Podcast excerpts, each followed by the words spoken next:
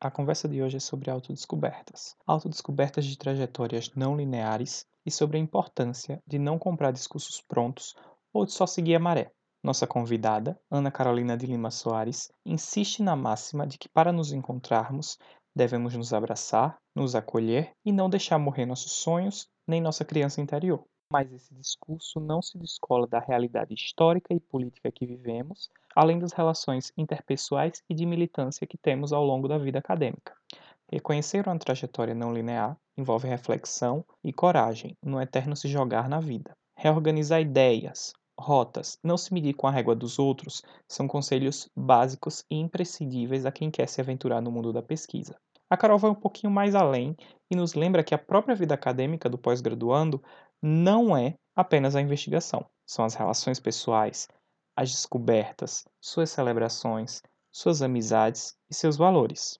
Nesse meio, eu posso dizer que a Carol é uma grata surpresa. Compartimos muitos momentos importantes juntos e seguimos, entre encontros e desencontros, uma história bonita de amizade, respeito, escutas e apoios. Além disso, a Carol é mestra em Relações Internacionais pela University of Sussex, do Reino Unido, Chevni aluna 2019-2020, especialista em Relações Internacionais com ênfase em Direito Internacional pelo IBMEC São Paulo e pela Damásio Educacional, e bacharel em Direito pela Universidade Federal de Alagoas. Também é advogada.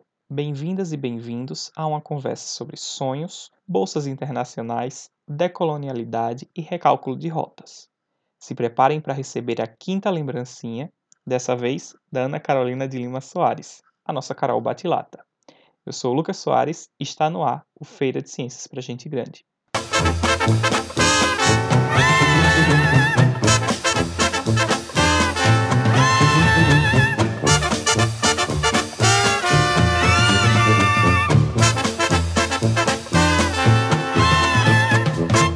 Bom dia, boa tarde, boa noite, sejam todos muito bem-vindos e bem-vindas ao nosso programa dessa semana.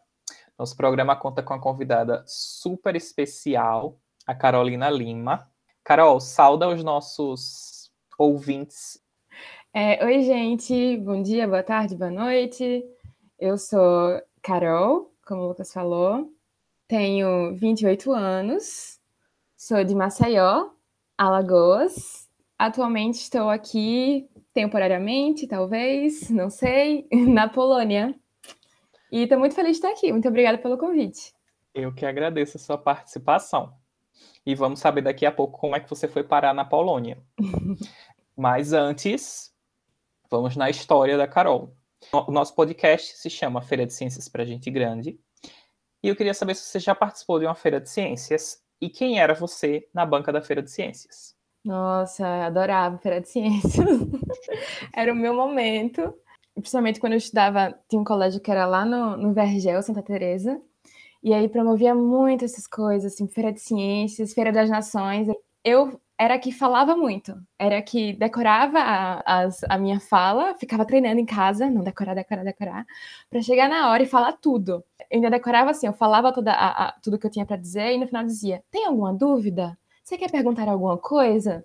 Só para mostrar que eu sabia muito. Passando serviço ali, entregando o entretenimento necessário para o seu espectador. Exatamente. E aí, já estava preparada para quando o fiscal chegasse. Não, com o fiscal era caprichar mesmo e falar tudo. Ah, e detalhe: no meu colégio, a gente tinha fantasia, então você ia a caráter. A caráter não era e... camisa. Não, não, era a roupa toda. Teve um ano que o nosso, nosso tema foi sobre a Itália e eu fiquei com, com a parte dos camponeses. Então eu ia lá, toda de camponesa, com lencinho na cabeça, um lencinho branco, vestido verde, com avental branco. Eu sou uma simples camponesa, senhor. Exatamente. Tinha dancinha também, apresentava a dança do país, etc. Meu Deus, Mas eu era essa pessoa, a que falava. Qual era a participação da sua mãe? Porque eu sei que a mãe professora, no caso, ela não vai dizer só, filha, faz isso. Então, minha mãe me ajudava a elaborar todo o textinho que eu ia decorar e ficava repassando comigo. E ela que dava a sugestão. Ah, no final você, você pergunta se a pessoa tem alguma dúvida. Eu não perguntava sobre a dúvida, eu falava alguma palavra, aí eu dizia, você sabe o que significa tal coisa?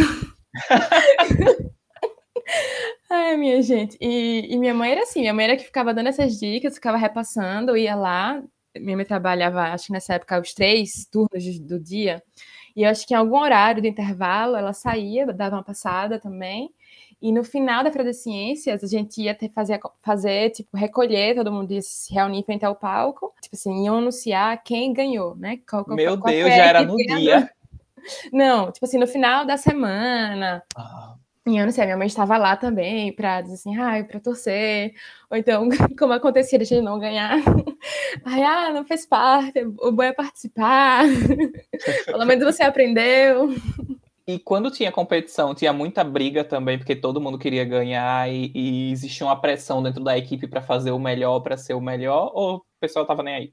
Ai, gente, tinha briga, e tinha briga por causa da comida. Tinha gente que ficava responsável. Como eu gostava, eu ficava com a parte da fala, então era tipo assim: ah, meu serviço vai ser aquela pessoa que vai falar sempre. Era Isso, a comissão de frente, abrir alas e cada um tava no seu setor ali. Exatamente. Eu tinha gente que ficava só responsável por trazer a comida, que era a lembrancinha de quem ia vir para o nosso, nosso, nosso stand, ia provar, sei lá, um suquinho, alguma coisa.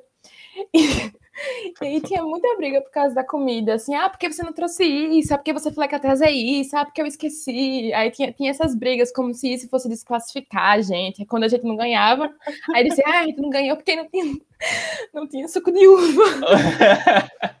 e a criança, a gente sabe que a criança diz, não, eu com certeza vou trazer 500 Ferreiro Rocher, porque minha mãe pode pagar.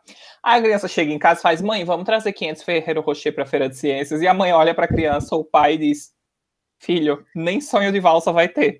Você vai levar esse pacotinho de bis aqui e é um, e se vire, porque você Exatamente. não é a única pessoa da equipe, não.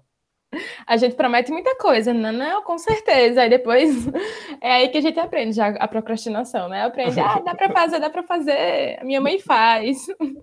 Pelo menos nessa época a gente podia botar a desculpa nos pais, né? Não, porque minha mãe, ah, porque não deu, porque minha mãe falou que não podia. Depois a gente cresce, depois, bem, não deu porque ué, não me organizei. E conta dos temas. Você falou já da equipe da Itália. E que mais? Outros temas marcantes? É, teve essa Feira das Nações que foi Itália, que também foi nesse, nesse colégio. Nesse mesmo colégio eu participei de duas, que era o que mais fazia, né? Se eu não me engano, o outro tema era, era sempre assim, algum país europeu.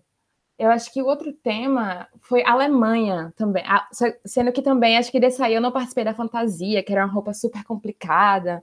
Então eu ficava com a parte assim, ah, vou ter aqui minha camisa, vou falar, mas o que mais me marcou foi o da Itália, porque eu tinha roupa de camponesa, e nananã. E esse aí, como eu não tinha condições de fazer toda uma fantasia e tal, fiquei só assim, ah, estou aqui com minha fala, mas não me engajei tanto. Quando eu fui para um outro colégio, né, que era o Colégio de São José, ali no mercado, era uma coisa que eu senti muita, muita falta. Porque nesse outro que eu estudava, tinha feira de ciências, tinha, tinha peça. Eu sempre gostei muito de falar. Então tinha peça, eu adorava apresentar peça, e tinha dança e blá blá blá. E no São José não tinha. Eu não lembro de, ter, de participar de feira de ciências mais. Assim, outras que me uhum. marcaram. Que já foi ensino médio ou foi. Não, já foi na quarta série. Na quarta ah, série. Então, é, é a época que a pessoa tá no auge das feiras de ciências, né? É, eu me lembro de Jogos Olímpicos, eu me lembro até do Festival de Poesia, que era uma coisa assim, bem legal que tinha, que era essa época do Festival de Poesia, mas não lembro assim de Feira de Ciências, que era uma coisa que eu amava, amava muito.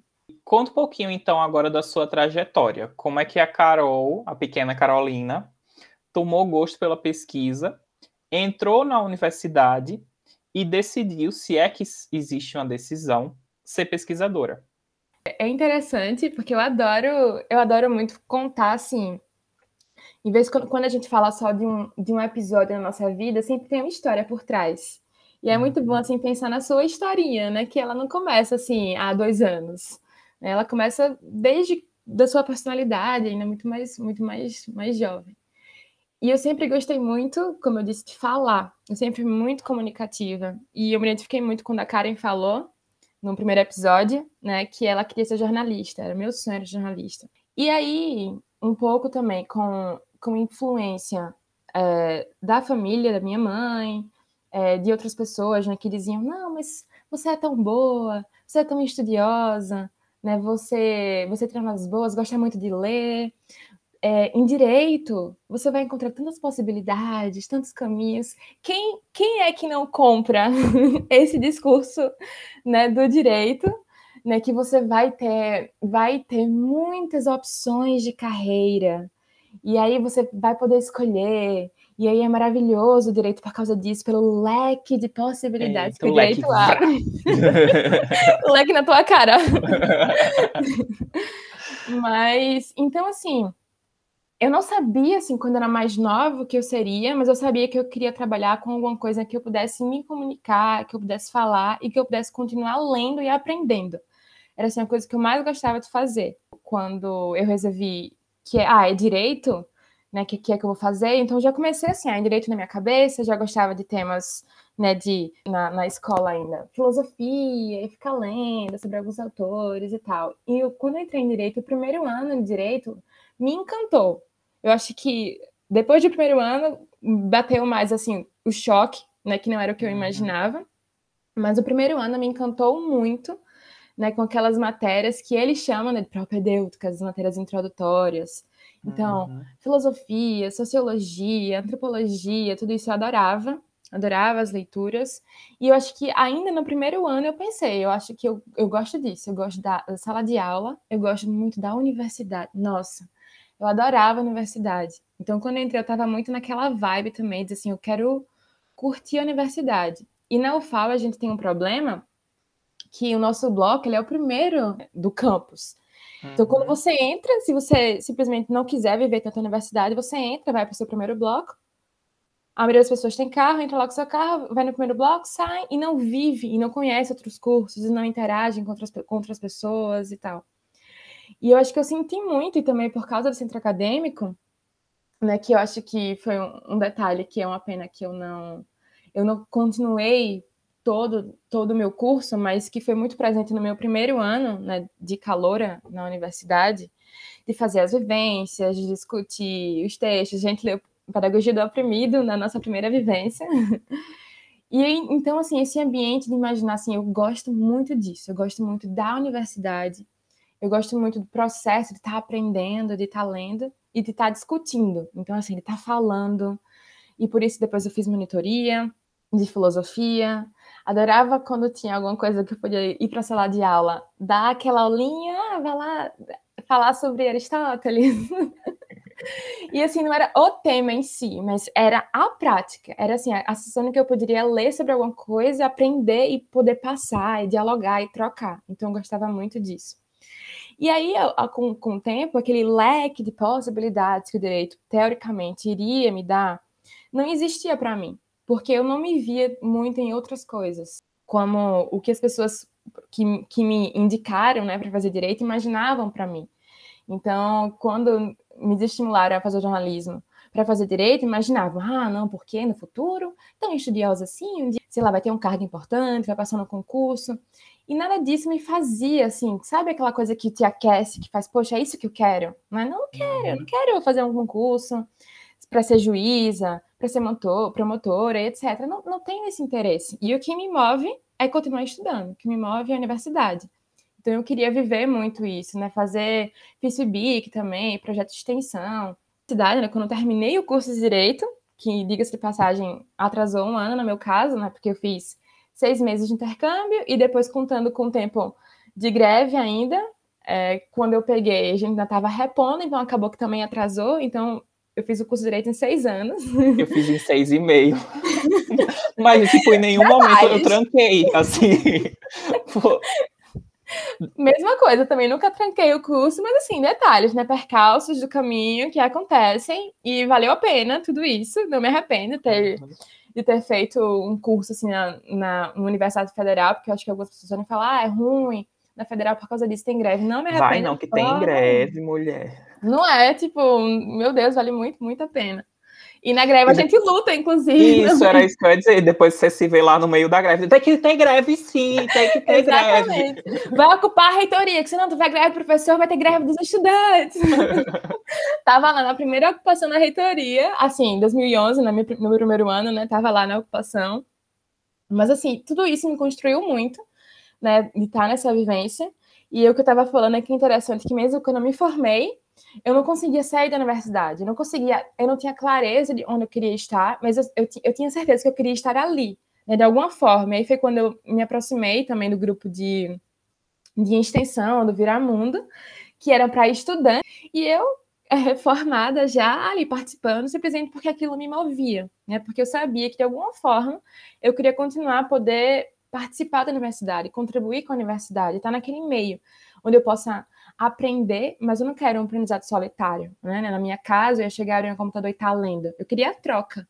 Então aquelas reuniões de Viramundo, elas me possibilitavam muito a troca, né? A gente, sei lá, a gente discutiu muito Florestan Fernandes naquela época, Caio Prado Júnior e muitos outros temas que possibilitavam essa troca, né, de, de, de ir para reunião, trocar com outras pessoas, escrever os textos e depois editar os textos, né, e fazer entrevistas e pensar em populações indígenas. Então tudo isso me movia muito. E o que era o Viramundo? Então, o Viramundo era um jornal estudantil, né, era um projeto de extensão do curso de Direito com curso de Comunicação, Comunicação Social da UFAL, e a gente lançou três edições. Era um jornal, então a gente decidia o tema para aquele jornal. Então eu me lembro, um que me marcou muito foi sobre o esgoto, que foi na época do, do Cirilo de Capote, que a gente hum. decidia aquele tema e aí depois escrevíamos textos relacionados àquele tema geral. Houve um surto de bicho do pé na nossa cidade, em Maceió, né, mais especificamente em um bairro, é, e a gente sabia que era um bairro periférico um bairro em que não, não havia políticas públicas de saneamento básico. Né? A gente se, se organizou para entender o que é estava acontecendo, discutir sobre isso, e o objetivo da extensão era, dentro da faculdade de Direito, divulgar e tentar minimamente saber como fazer e o que se pode ser feito para mudar aquela realidade e principalmente trazer essa ideia né, que a gente não estava propondo soluções. Então, não era uma solução que ela vinha da academia ou ela vinha de cima, era dar visibilidade aos problemas e como as pessoas estavam construindo soluções a partir daqueles problemas. Então, como a, a gente entrevistou uma, uma pessoa da comunidade, e aí como que eles estavam fazendo para poderem articular e resolver aquele problema, né? E aí falavam também da, do descaso do poder público mas como quando existe descaso, né, quais são os caminhos que restam? Então, como as pessoas estavam fazendo isso? Eu acho que na terceira edição que a gente falou sobre conflitos sobre a terra, entrevistamos também Débora do MST, entrevistamos é, é, representantes de, de comunidades indígenas, de etnias diferentes. Então, assim, a ideia da visibilidade às vozes né, que, que, que existem e que geralmente não encontram né, não encontram respaldo em amplitude na academia. Então, a academia muitas vezes fala muito para si. Uhum. E a gente uhum. esquece de trazer essas outras vozes, né, que se constroem, que estão ali fabricando a realidade e fabricando o que é o direito também, né? O que o direito e qual, qual deveria ser o objeto do direito. E eu acho que era muito interessante isso, trazer essa visibilidade, trazer essas vozes e fazer com que as pessoas dentro da faculdade pudessem discutir sobre isso, né? Pudessem pautar isso, isso. Então, isso foi bem, bem marcante para mim, o Viramundo. O Nedima também, porque eu continuava indo para as reuniões. Né, do... O que é Nedima mesmo? Então, Núcleo de Estudos, Direito Internacional e Meio Ambiente. E também, é, eu, eu, interessante que eu acho que eu fui para as primeiras reuniões do Nedima ainda no meu primeiro ano. Depois eu me afastei e no final da graduação, quando, quando eu estava escrevendo meu TCC, eu voltei e aí continuei um pouquinho ainda depois de me formar porque era uma coisa que sempre me chamou a atenção, isso já me leva, me traz um pouco para a minha trajetória assim mais próxima, porque sempre me interessei muito por temas internacionais.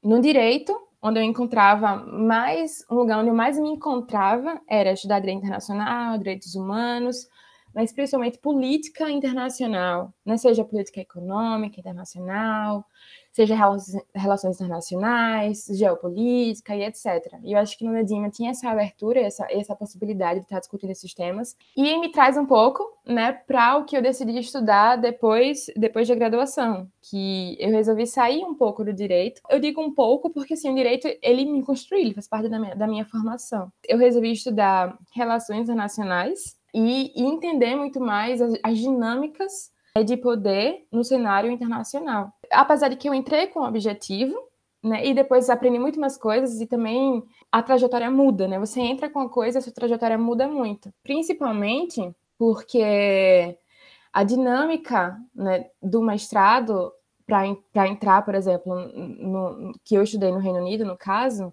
Você fez relações internacionais a graduação ou na pós-graduação? Então, eu fiz relações internacionais no mestrado. Então, eu terminei o curso de Direito e pensava assim, eu não queria continuar uma pesquisa, uma pesquisa exatamente dentro e restrito ao âmbito jurídico, porque o direito ele não deveria ser um campo restrito a pesquisas estritamente jurídicas, né, que falem Sim. exatamente dentro do campo do direito. Então a gente deveria estar dentro do direito e eu acho que existe esse movimento, esse movimento de estar tá trazendo outros tipos de conhecimentos, a interdisciplinaridade, né, ele uhum. trazer pesquisas de relações nacionais, de economia política, de antropologia e etc. A, minha tentativa foi, eu quero me fo focar mais especificamente em relações internacionais. E no meu caso, como eu consegui uma bolsa, eu acho que isso já é outra história também, para explicar como foi esse processo da bolsa, né, e por que eu decidi tentar uma bolsa para o Reino Unido e etc. Mas ainda relacionado a isso de entrar, é, era interessante porque para entrar no Reino Unido, em muitas universidades, você não precisa ter um projeto de pesquisa já pronto. Então você não tem que ter alguma ideia, né? Vou trabalhar essa ideia. Eu gostei muito dessa liberdade, de poder entrar. Uhum. Eu tinha ideias, quanto na minha carta de prestação, eu expliquei mais ou menos que eu queria estudar relações de poder entre sul global e norte global e etc, as dinâmicas de poder, mas eu não tinha um projeto. E eu entrei para aprender no mestrado, e aí, a partir do que eu estava aprendendo, poder pensar no meu projeto. Então, você tem um certo tempo para fazer isso. Eu acho que isso, para mim, no meu caso, funcionou muito. Porque no meu ah. caso, é, eu sempre tive essa dificuldade, e a minha dificuldade na academia é justamente essa, é ele ter um foco. Eu quero pesquisar o mundo, eu quero discutir todas as relações, e tem essa dificuldade de, tá, de, de olhar para um tema e cada vez mais afunilar esse tema. Uhum. E, e, te, e, fazer isso antes de ter as ferramentas que o mestrado ele poderia me fornecer com os autores, né, com a diversidade de temas, para mim ia ser muito difícil.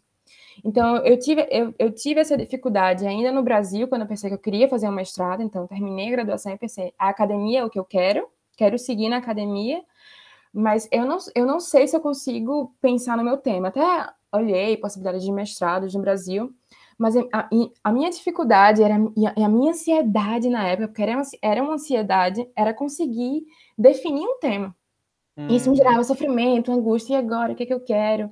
Eu não quero continuar exatamente com o meu tema da, do TCC, eu quero partir para uma coisa diferente, relacionada, mas diferente. Queria poder fazer em outro curso, mas também as pessoas sempre diziam, né? Mas no Brasil, se você fez direito, é melhor que você consiga, que você siga fazendo mestrado em direito, fazer doutorado em direito. Porque, por exemplo, se você quiser fazer um concurso para ser professor da universidade, geralmente eles privilegiam as pessoas que venham né, dentro da mesma, da mesma área, e não alguém que fez um, um, a graduação em direito e um mestrado em sociologia, por exemplo.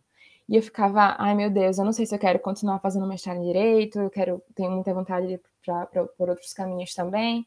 O que e é meio fiquei... contraditório, né? Porque assim, hoje você tem um diferencial que é muito importante, por exemplo, se você quer ser uma professora de direito internacional, vai trazer uma outra visão, uma outra realidade que contribui também para aquele aluno. Né? Não, é, não é dizer que você sabe menos das ferramentas que o direito internacional tem, do que uma pessoa que fez a carreira toda no direito. Então, é, é uma outra contradição que a gente tem dentro da academia, né? Eu acho, e eu, eu vejo isso mais no Brasil. Posso estar equivocada, mas eu vejo isso muito mais no Brasil, essa coisa que você tem que ter uma trajetória muito mais linear. E quando eu saí para fazer esse mestrado fora, eu senti muito mais essa abertura. As pessoas do meu curso eu só conhecia uma pessoa que vinha das relações internacionais. Meu curso era mestrado em relações internacionais. E só tinha uma pessoa. Tinha muita gente que vinha do curso de letras, linguística, né? Gente que veio de jornalismo, gente como eu que veio de direito. Então tinha da sociologia. Então eu acho que pelo menos no Reino Unido existe esse, essa coisa assim que você não tem que ter uma trajetória linear. E pelo contrário, é como se eles, eles ainda né, eles privilegiam essa ideia, né, da versatilidade, que você tenha, tenha um, um, uma formação em antropologia e você resolve estudar economia, e você no seu doutorado, você vai pegar as suas duas áreas, você vai interconectar economia e antropologia, e a gente tem economistas antropólogos, né, que, que, inclusive eu lia livros dessas pessoas, então acho muito interessante porque você diversifica o conhecimento. Então deixa de ser aquele conhecimento lá fechado dentro da sua área e você consegue trazer esses outros pontos, outras áreas de conhecimento, né, para a sua formação. E eu acho e é que é... privilegiar isso é muito interessante. E é legal também porque quando você tem uma universidade, um corpo docente e muitas outras coisas que te contribuem e que te levam a acessar uma biblioteca mais completa, quando você tem indicações que você não precisa partir do zero, é muito mais fácil e é muito mais construtivo para sua pesquisa, né? A universidade também te ajudando, o programa também te ajudando e dizendo, ó, oh, lê isso aqui, dá uma olhada nisso aqui, aquele autor ali vai te ajudar muitas vezes, né, tipo, quando a faculdade e a universidade ela não se esforça, né, para trazer esse, esse algo mais, né, você simplesmente fica ali no mesmo bloco, no mesmo curso, os professores são os mesmos, eles vão repetir, talvez se aprofundar um pouco, um pouquinho mais naquilo que eles falaram no curso de graduação, vão passar uma, os mesmos autores, porque são autores que eles já conhecem, que eles já concordam, então são os autores que eles já adotam, e você vai acabar se repetindo né, e ficando ali naquele mesmo ciclo. Se você não tivesse impulso de dizer assim, eu quero saber mais, eu quero saber o que outros autores pensam, eu quero saber o que os autores, os outros autores que discordam desse autor que ele fica me passando, pensa uhum. também. Então, eu acho que isso é muito importante. Ter uma universidade que te impulsione, né, que te dê possibilidades para ampliar muito mais. E eu acho que isso se faz muito com a própria internacionalização. Uhum. Você trazendo outros pesquisadores com seus conhecimentos, você mandando pesquisadores, que está faltando muito no Brasil, essa interconexão. Não é para imaginar assim, ah, que tudo que é feito lá fora é melhor. Pelo contrário. E, e, e estudando lá fora, eu percebi que, que, a gente faz no Brasil, nossa, é muita coisa. Eu também percebi isso, Muita coisa. Sempre elogiei muito, porque é impressionante que a gente é capaz de fazer no Brasil e com poucos recursos. Uhum. Mas é, é, muito mais por essa troca. Né? A academia ela tem que ser, ser, feita na troca. E a gente precisa de troca de, dentro do próprio Brasil, entre universidades, né? Tá, tá sempre nesse uhum. intercâmbio de conhecimento. E não tá só fechado ali, naquele ciclo né, de professores e autores. Aí você se forma e ok. Então, voltando porque você falou, já chegando na parte por que eu decidi ir fazer esse mestrado no Reino Unido, era foi uma das bolsas que eu tentei, na verdade, foi a bolsa que eu tentei. Eu pensei em várias outras, mas eu realmente só me dediquei e tentei essa. Uhum. Que, que, foi, foi onde, Carol? Foi, foi, foi em Hogwarts que tu estudasse? Bem que eu queria, então. Hogwarts era a ideia, entendeu? Hogwarts era a inspiração. E aí, Com tudo certeza. que eu tentei foi mais ou menos chegar perto de Hogwarts. Chegar porque... onde Hermione chegou, né? Exatamente. E Hermione é minha musa, inclusive. Adoro. Fora toda essa história que eu contei sobre, ah, porque eu queria fazer parte da academia e continuar e pensar em fazer uma mestrado, tem outra história por trás, né? Porque tem a Carol que não é estudante. Tem toda a minha história, a minha formação, né, dos livros que me formaram, nos meus interesses, dos meus hobbies, do que eu gosto de fazer no meu tempo livre. E isso influenciou muito a minha decisão de tentar uma bolsa de mestrado no Reino Unido, porque meu sonho, por causa da minha formação literária, do meu mundo imaginário de criança, era um dia conseguir estudar no Reino Unido. E eu sempre tive essa vontade, assim, ah, um dia eu queria poder estudar lá, ou fazer um intercâmbio. Então eu já pesquisava ainda possibilidades de bolsas, né, que que pudessem existir. E eu, uma vez eu encontrei sobre essa. Ah, engraçado, uma vez eu tive um sonho, quando eu tinha, quando eu estava no meu último ano da graduação, eu estava meio foi uma época difícil, eu tinha voltado do intercâmbio, tinha tido uma greve, tinha ficado muito tempo em casa, eu estava um pouco desestimulada com o curso. E aí eu estava tipo assim, ai, naqueles dias um pouco um pouco deprimida, assim, bastante deprimida, na verdade. E aí uma vez eu tive um sonho com essa catedral em Londres. E eu pensava, nossa, meu sonho de criança era estudar em Londres, por que eu não coloco isso para frente? E foi um dia que eu resolvi abrir o computador e pesquisar. E aí encontrei essa bolsa que é Tivany, se chama Bolsa Tivany, Tivany Scholarships. E aí vi, né, li sobre a bolsa, vi os requisitos e vi aquele primeiro pensamento que também vem, vem na nossa cabeça. Ah, isso aqui não é para mim. Ah, isso aqui não tem condições de, de eu tentar e de eu conseguir. Existia todo um discurso, né, assim, ah, que vai, vai selecionar os melhores futuros líderes de cada, de cada país. Então, um discurso que hoje eu acho até um pouco assim, que me cansa até, uhum. a, até um pouco, mas que na época eu pensei, ah, isso aqui não é para mim, não tenho condições. Eu não conheço ninguém que tenha feito. Muito interessante isso, né? De você ter referências para o que você faz. Você, ah, alguém já fez. Então, se aquela pessoa já fez, eu também posso. Então, eu não conhecia ninguém que tinha feito. E aí não tinha também ninguém para pedir ajuda, né? Que disse assim, ah, não, ok, isso é normal, né? Vale a pena tentar e tal. Engraçado, eu me formei em 2017, não tentei o primeiro ano na bolsa, até porque eles pedem dois anos de que você já tenha se formado e tenha dois anos de trabalho. Não necessariamente depois de se formado, estágio também conta. Então, uhum. quando me candidatei, inclusive, eu botei os meus estágios também, fora o tempo de trabalho, ok, vou tentar. Engraçado que eu não me lembro muito bem, porque. E elas geralmente encerram em novembro. E eu me lembro que no meu ano eu tentei em 2018.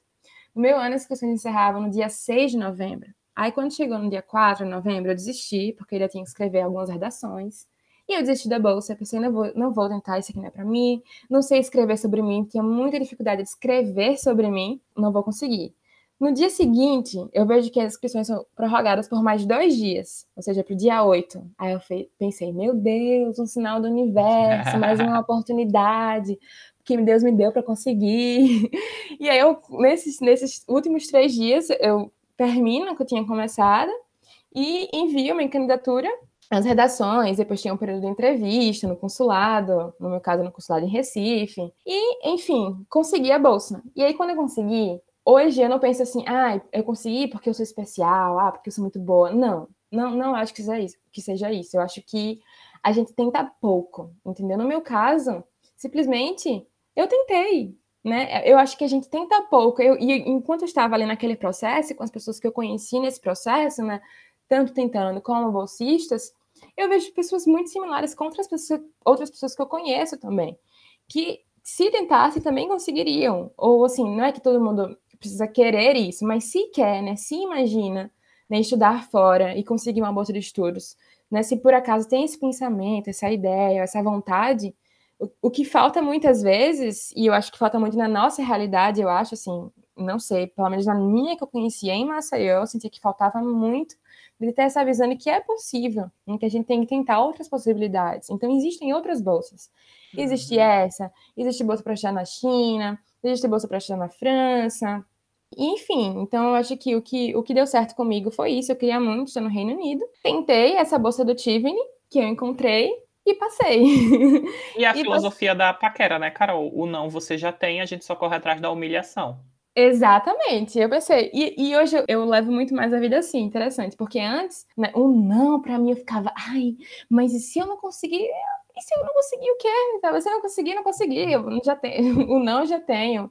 Então eu me levo muito menos a sério. Ai, eu não tenho que ser boa no que eu faço, eu não tenho que provar que eu vou conseguir. Não, se eu não conseguir, faz parte, entendeu? Tipo assim, quem sou eu? E você já tinha uma experiência anterior com bolsa, né? Que você falou do intercâmbio da, da graduação. Pois é, interessante que o intercâmbio também era uma coisa que eu queria por muito tempo. Porque eu nem me lembro que também na semana do Fera, alguém que tinha conseguido já essa mesma bolsa, que era a Bolsa do Santander, bolsas luso-brasileiras, na mesma universidade que depois eu estudei. E eu pensei, nossa, que massa isso, quero muito conseguir fazer isso um dia. E aí eu todo ano eu checava para ver se estava abrindo bolsa. você olha para essas pessoas que, que fazem isso, fazem, meu Deus, é muito inacessível, nunca é. vou conseguir. Não, você, você fica tipo assim, ai meu Deus, que massa isso que aconteceu, mas obviamente eu não consigo, sabe? Tipo assim, olha para essas pessoas, olha como elas são, olha, olha, olha só o que elas têm, eu não consigo chegar lá. E aí você olha para si, o que é muito ruim, e se compara, porque cada pessoa é única. Então, se você tem outras, você não precisa ter exatamente as habilidades daquela pessoa para conseguir o que ela conseguiu. Você pode ter as suas habilidades e aquilo faz de você uma pessoa super especial, né, com a sua trajetória, que não tem que ser nada de linear, inclusive. Inclusive, eu não vejo a minha como essa trajetória linear. Mas assim, voltando aqui, quando eu vi aquela menina falando dessa bolsa, eu pensei, ah, eu quero muito isso. E aí eu tentei essa bolsa também, quando abriu.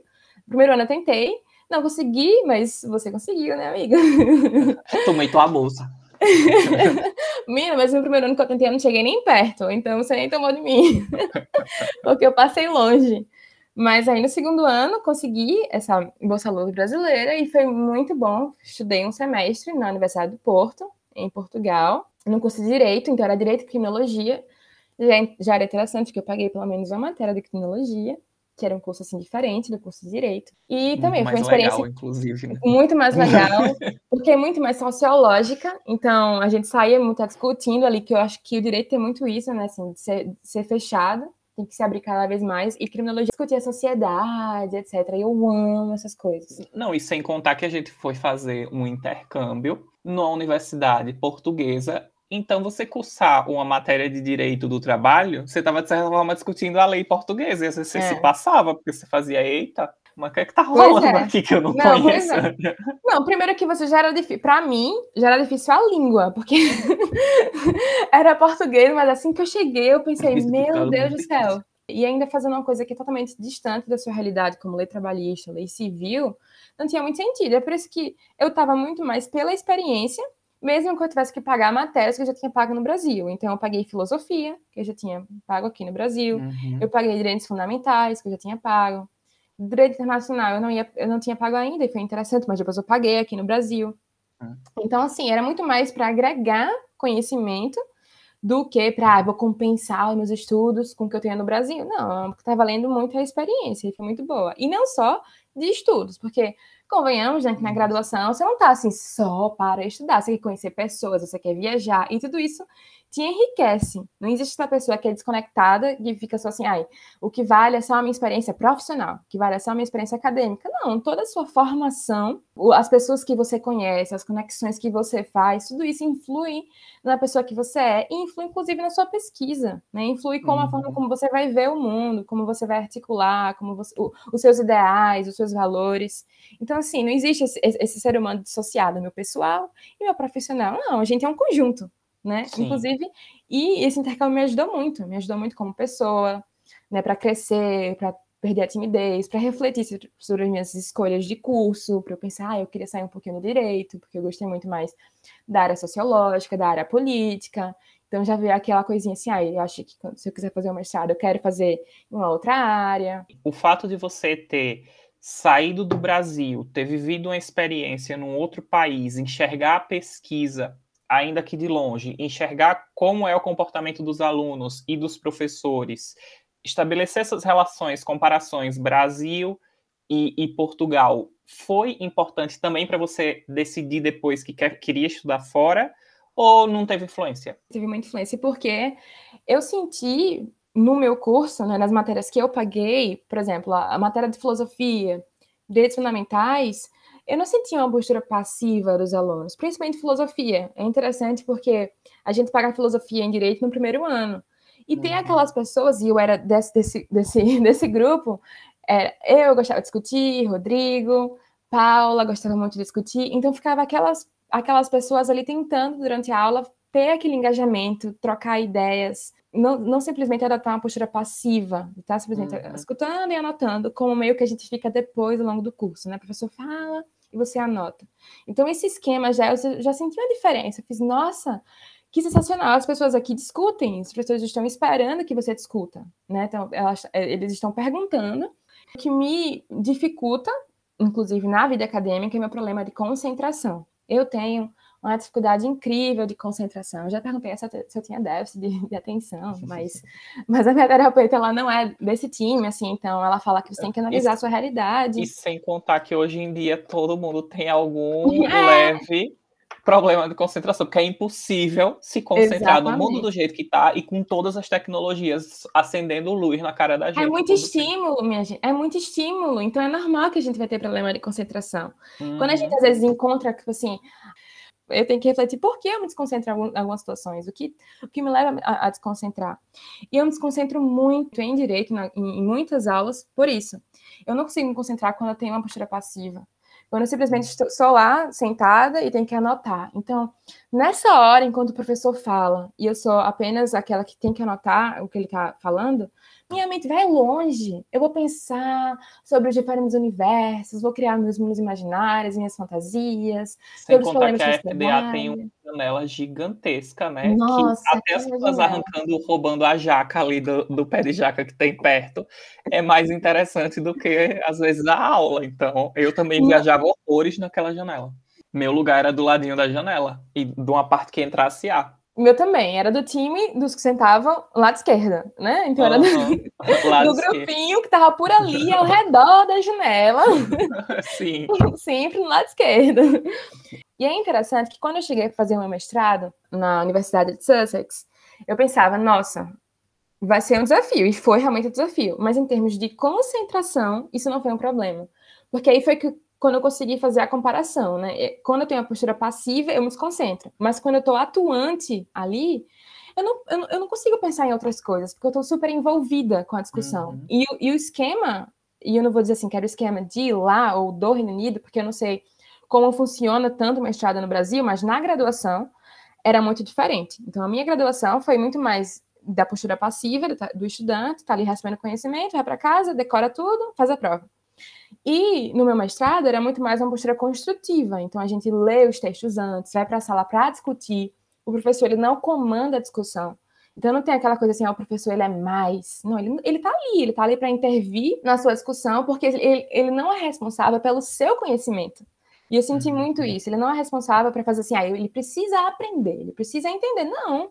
Você vai ter que, no final, fazer um artigo. Se você quiser, não, não, não tá lendo os textos ou for usar outros, aí é, é o seu artigo, entendeu? Com, com o que você vai conseguir escrever no final. E tu Mas tinha que não... escrever o que o professor pensava? Hum, eu senti que lá se privilegiava muito o pensamento originário, não, original, né? O pensamento original. Então, sim, assim, por um lado, então, falando na minha experiência, eu não senti isso. Eu senti que existia muita abertura para ser crítico. Mas conversando com outras pessoas também, bolsistas, que estudaram em outras universidades, e aí eu acho que tem uma, uma, importante fazer essa diferenciação.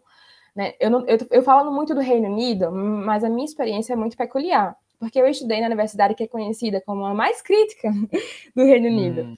Então, tem duas que são muito conhecidas, uma que é a SOAS, que ela é conhecida por estudos orientais, por estudos pós-coloniais e tal. Então, ela já nasceu com esse ímpeto pós-colonial.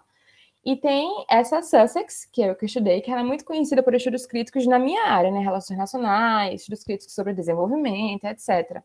Eu tive essa experiência, assim, peculiar, porque lá tinha muito isso, assim, você pode escrever sobre qualquer coisa, sobre, vamos criticar tudo. Então, todo o curso era assim, vamos pegar aqueles autores de relações internacionais que as pessoas esqueceram de estudar, ver porque o, o pensamento clássico, o pensamento mainstream, que é geralmente só o que é usado, só o que é estudado, né? Por que, que ele virou clássico, por que, que ele virou mainstream e o que os outros autores estão dizendo sobre isso. Então, eu estudava autores que outras universidades não estavam estudando também, não estavam falando, que privilegiam só o conhecimento clássico. Eu tive essa experiência peculiar lá. Eu não vou dizer assim que no Reino Unido você é livre para escrever e discordar do professor. Não sei. Mas a minha experiência na minha universidade, eu senti muito isso. Outros amigos comentaram que sentiam que podiam, que podiam discordar, mas que sempre tem aquela exigência. Assim, não sei até que ponto faz sentido, mas ainda que você vá discordar, você precisa trazer aquele conhecimento. Então, você uhum. tem que falar dos clássicos. Você vai discordar, você vai escrever o seu pensamento, mas tem que trazer os clássicos. Não tem como desviar dos clássicos. Eu quero trazer autores da América Latina, e sempre tinha esse requerimento. Então, isso foi, foram que outras pessoas tiveram como experiência, mas a minha eu não senti tanto, eu senti bastante mais liberdade para estar tá produzindo. E além da pesquisa, quais outras experiências profissionais você tem? Estou com outros trabalhos. Quando eu terminei o mestrado, fiquei um tempo sem, sem emprego, né? Bateu aquela bad. É, atualmente estou na Fiocruz, em um setor que se chama né, de Vice-Presidência de Saúde, Ambiente e Sustentabilidade. Eu não quero mais correr. Antigamente eu tinha muito isso, eu tinha que fazer tudo ao mesmo tempo e várias coisas, porque eu tinha um, um tempo, eu tinha uma idade para conseguir as coisas. E coitada, né? Se for para viver até 100 anos, aí você nos 30 quer estar tá com tudo resolvido, não quer nada. Exatamente. Ainda digo mais que eu, eu não acho, esse é um problema pessoal, assim, meu, mas ao mesmo tempo ele não deixa de ser um problema coletivo, porque hum. eu vejo que a gente é muito condicionado a, a, se medir muito pelo tempo, e as mulheres principalmente, né? Mulheres, ah, porque tem que ter uma certa idade para fazer tal coisa, ah, porque tá ficando velha. Então eu pensava, ai, ah, já vou estar velha quando, quando eu começar meu doutorado. Então eu me media muito por tempo. E não é um problema assim que eu criei na minha cabeça. De onde vinha isso? Né? Vinha justamente desse impulso da sociedade, que faz você se medir pelo tempo. E uma das minhas construções é justamente me desapegar dessas, dessas crenças limitantes. Né? A crença que eu falei, de me levar muito a sério. Hoje eu me levo muito, muito pouco a sério. Ah, o que eu faço tá bom. E minha, minha confiança hoje em dia vem mais disso aí, de não achar que eu tenho que ser muito boa. Não, tenho que ser ok. Ok está ótimo. Outra coisa, não me limito mais pelo tempo. Então, assim, eu tenho meu próprio tempo, não tem um tempo certo para fazer as coisas, não é tão simples assim, então ainda é uma construção. Muitas vezes eu me pego, ah, meu Deus, vai estar muito tarde, eu não pensei ainda nas minhas coisas, e daqui a uns anos, aí depois eu, eu penso, calma, volta, não tem que se limitar pelo tempo. Uhum. E eu pensei, não, quando acabar o mestrado, eu não vou emendar assim, ai, no meu projeto, porque eu quero que esse projeto venha da minha construção, do que eu estou aprendendo agora, com o trabalho, com as outras vivências. Então, eu pensei, depois de mestrado, eu quero trabalhar por um tempo e, e doutorado, provavelmente, em 2022. Né? E nesse tempo, eu vou estar lendo outras coisas, vou ter a possibilidade de ver se aquilo que eu trabalhei na dissertação é o que eu quero continuar, se eu quero abranger outras áreas. E também estou envolvida em outro projeto, que é de uma organização do Equador e Peru, que se chama Cuencas Sagradas, que a gente trabalha em inglês também, porque eles estão querendo trazer justamente mais, mais doadores de organizações, assim, de filantropias, que são falantes de língua inglesa e se chama né, Amazon Sacred Headwaters Initiative. Quando eu consegui esse, me envolver nesse outro projeto, foi muito assim, pegando também o que eu tinha aprendido nesse tempo de Fiocruz, né, também a gente está adaptando os projetos que eles já têm em curso, que é, eu amo essa iniciativa.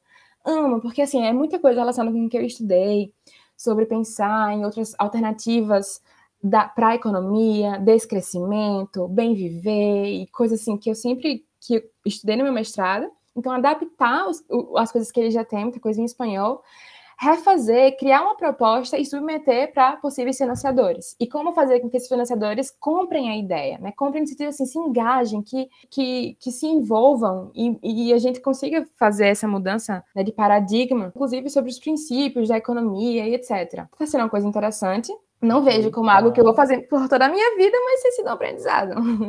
Os dois são remunerados. Tá é bom, porque eu passei muito tempo fazendo coisas que eu amo, mas simplesmente pelo prazer de amar. Apesar de que quando eu estava no, no Reino Unido eu conseguia a bolsa, então também tive essa, essa oportunidade. Quais as principais vantagens e desvantagens para quem quer seguir o caminho da academia? Você já falou um monte vantagens, né, eu penso que não deixa de ser uma área, um campo né, de atuação interessante, se você usa isso, a academia, para esse ambiente de troca e não esse ambiente restrito de produção. Então, ah, eu tenho que produzir, tenho que produzir, tenho que produzir por produzir. Mas tem que ser um ambiente de troca. Que a gente sempre pensa assim: o conhecimento que eu estou produzindo, ele precisa, ele precisa sair né, do meu. Ele precisa sair do meu contexto, do meu meio, das mesmas pessoas para quem eu falo. Então, eu acho que quando você se imagina como participante desse processo de transformação, porque você não é um processo de transformação, né, de você estar tá produzindo conhecimento para a sociedade, né, e cada vez mais aprendendo com essa troca de experiência, essa eterna dialética com a sociedade também. Uhum. Então, se imagina como um construtor desse processo, eu sempre me via isso, na academia é um lugar onde eu posso também estar tá fazendo a minha pequena transformação social, contanto que o meu processo não seja solitário. Né? Não estou aqui sozinha, aqui fazendo, escrevendo para mim mesma e para o meu clube. Não. Eu estou produzindo para a sociedade. E preciso pensar que esse conhecimento que eu estou produzindo, eu tenho que ter alguma serventia também, né? Para as pessoas. A função Enfim, social, né? A, a, função social, exatamente. Então, eu acho que a vantagem é se imaginar nessa, nesse processo de construção. Mas a desvantagem é que isso não é tão romântico assim. Né? Então, é, por um lado, é bom a gente se imaginar como, como construtor, mas também é, muito, é um processo que é árduo, porque além dos problemas que a gente tem, né, de desfinanciamento, ter poucos recursos, de ter que produzir muito em pouco tempo e com poucos recursos, de ser inacessível muitas vezes, né, de ter poucas oportunidades, também é um processo que não é simples esse processo de, de, se ver como, como transformador. Você encontra outros percalços, né, burocráticos dentro da academia, competitivo, que ainda existe muito essa cultura, justamente por causa da cultura de produção. Então é competitivo para saber quem produz mais, então, é sabendo que a gente vai entrar num ambiente que ainda é muito focado em produzir aquele conhecimento, às vezes fechado, e, e fechado para outras pessoas, né? Fechado para outros campos de conhecimento, fechado para outras realidades. Infelizmente, a gente acaba meio que superando esses percalços e tentando, né? Tentando quebrar essas barreiras, tentando quebrar essas, esses muros, uhum. né? De, de produtividade, de competição, e tentando fazer conhecimento é, inovador inovador, uhum. inovativo, social, enfim, de base, etc. Que eu acho que isso que é interessante. Passando agora para o seu tema de pesquisa, a perguntinha chave é: sua avó entenderia seu projeto de pesquisa? Explica da maneira mais didática o que é que você pesquisa. É interessante, assim, eu acho que é muito importante a gente pensar nesse, por essa lógica. E quando eu estava com muita dúvida também sobre o que eu ia escrever, como assim, colocar minhas ideias no papel, um dos professores de lá na universidade falou: escreva uma carta para sua avó E aí você escrevendo essa carta, você fala mais ou menos o que você quer, o que você quer escrever. E eu comecei a minha carta cara avó. e aí comecei a escrever, escrever e aí Cara avó. Não, dear grandma. Querida vovó. E foi nesse processo, né, nessa reflexão de como eu contaria é, o meu projeto para a avó, para minha mãe, como eu explicaria, que veio até outras ideias de que eu poderia continuar escrevendo, do que exatamente eu queria escrever. É, o meu projeto, é complicado falar dele sem falar da história, mas vou tentar. então, eu, minha pesquisa é sobre fronteiras coloniais, então daí eu já explico que ele tem uma, um, parte de uma lente decolonial, então fronteiras coloniais, e como políticas anti-imigração, políticas anti-migratórias, elas condicionam o mercado de trabalho né, nacional. E aí eu faço isso falando de um, de um campo do sul global sobre o norte global em geral. Eu tento é, analisar como as políticas antimigratórias que estão em curso hoje em dia, né, nesses países do norte global, principalmente na Europa, elas, na verdade, elas condicionam, né, elas fabricam né, a, é, migrantes porque a gente tem aquela ideia, e eu, eu, posso explicar depois sobre isso, mas elas fabricam que pessoas é, tentem entrar em suas fronteiras de forma ilegal, e por entrarem de forma ilegal, elas vão se submeter a condições de trabalho, de trabalho precárias. Então, é basicamente isso. Então, imaginar né, e explicar quais as razões para que isso acontece. Então, por isso que eu falo de fronteiras coloniais, porque isso não é um, um processo inovador, não é um processo que está acontecendo agora. E a minha ideia de como surgiu isso aí foi porque no meu primeiro artigo que eu escrevi para uma disciplina, que era um dos temas que era dado pelos professores, você podia ter outros também, mas eles também davam opções que você podia escolher de uma lista. E eu escrevi sobre isso aí, que era para explicar como o processo de escravidão no Novo Mundo construiu o processo, assim, como não, se o processo de escravidão construiu ou, ou teve impacto no processo da Revolução Industrial. E eu pensei, muito interessante esse tema, gostei. Aí li muito, li vários, autores e escrevi justamente, e, ah, e perguntava, né, e se isso ele desafia a nossa concepção do que é capitalismo. E aí sim, sim, desafia porque a gente tira a ideia de que capitalismo ele ah, surgiu com o trabalho livre. Ah, o capitalismo, a Inglaterra quis abolir a escravidão porque queria um novo mercado consumidor e o trabalho livre, etc.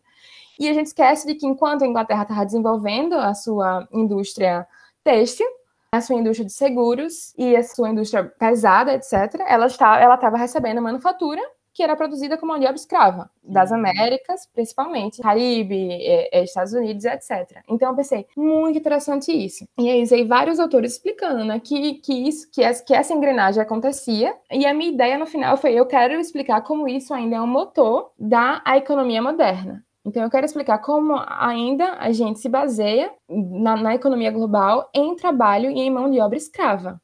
Então, como o capitalismo, de certa forma, ele não aboliu a escravidão, mas ele, ele, ele criou esse sistema que precisa de mão de obra livre, mas ela, ela é livre em algum lugar específico, então ela é livre para os brancos, ela é livre na Europa, mas que ela sempre foi escravizada nas outras partes né, do sul global. Então era livre para alguns, mas era racializada e escrava para outros. E eu quis dizer assim, ah, eu quero dizer que ainda existe essa mão de obra escrava racializada em outros locais. E aí, trocando com a minha orientadora, ela falou, sim, mas pensasse assim, em, em quê? Então, eu vou falar de que a mão de obra escrava. Essa era a minha hipótese. Eu ainda uhum. nem sabia confirmar se era verdade. Era só a hipótese. E eu pensei, não, mão de obra, eu vou falar, quero falar de mão de obra de imigrantes, né, que ainda existe. Ela falou assim, interessante. Pensei, ah, posso falar dos imigrantes, de tráfico de pessoas, e como está relacionado, como é um processo histórico, com o tráfico que existia, etc. E ela, ok, tudo bem. Mas pense, tipo assim, leia tais, tais livros e pense um pouco mais. E aí também foi, foi tentando, às vezes, tentando sair um pouco, até, até pensar e, e repensar sobre a minha hipótese, sobre as minhas certezas, né? Chegar a essa ideia de que, bem, e, eu, e era isso que eu tentava demonstrar, são as pessoas que são é, tidas como traficadas, ou imigrantes, refugiados, elas são escravizadas, né? elas não têm agência, elas não têm autonomia. Qual é o problema do tráfico? Né? O problema do tráfico são as fronteiras.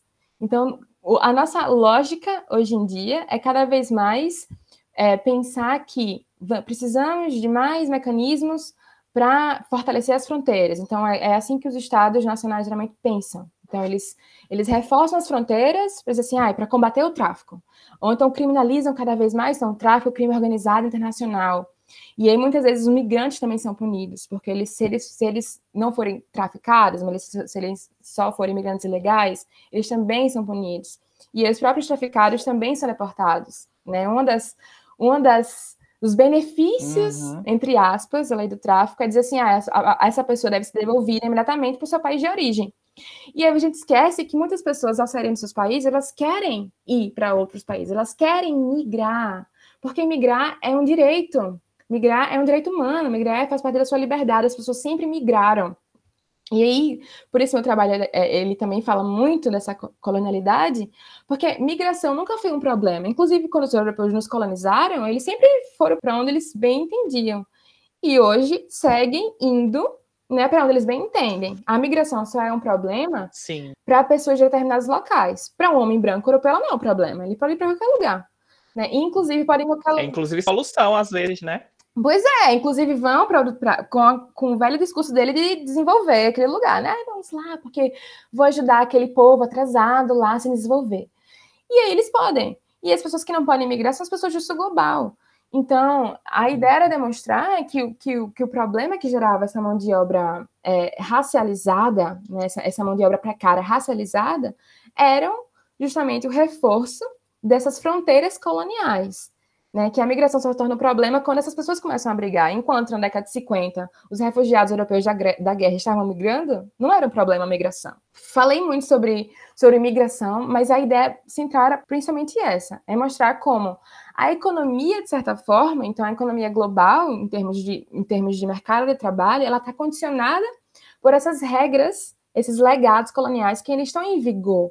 E é interessante porque muita gente de esquerda, inclusive Gustavo Zizek no meu trabalho, ele é, ele é um dos que falam né, que é preciso reforçar o Estado Nacional.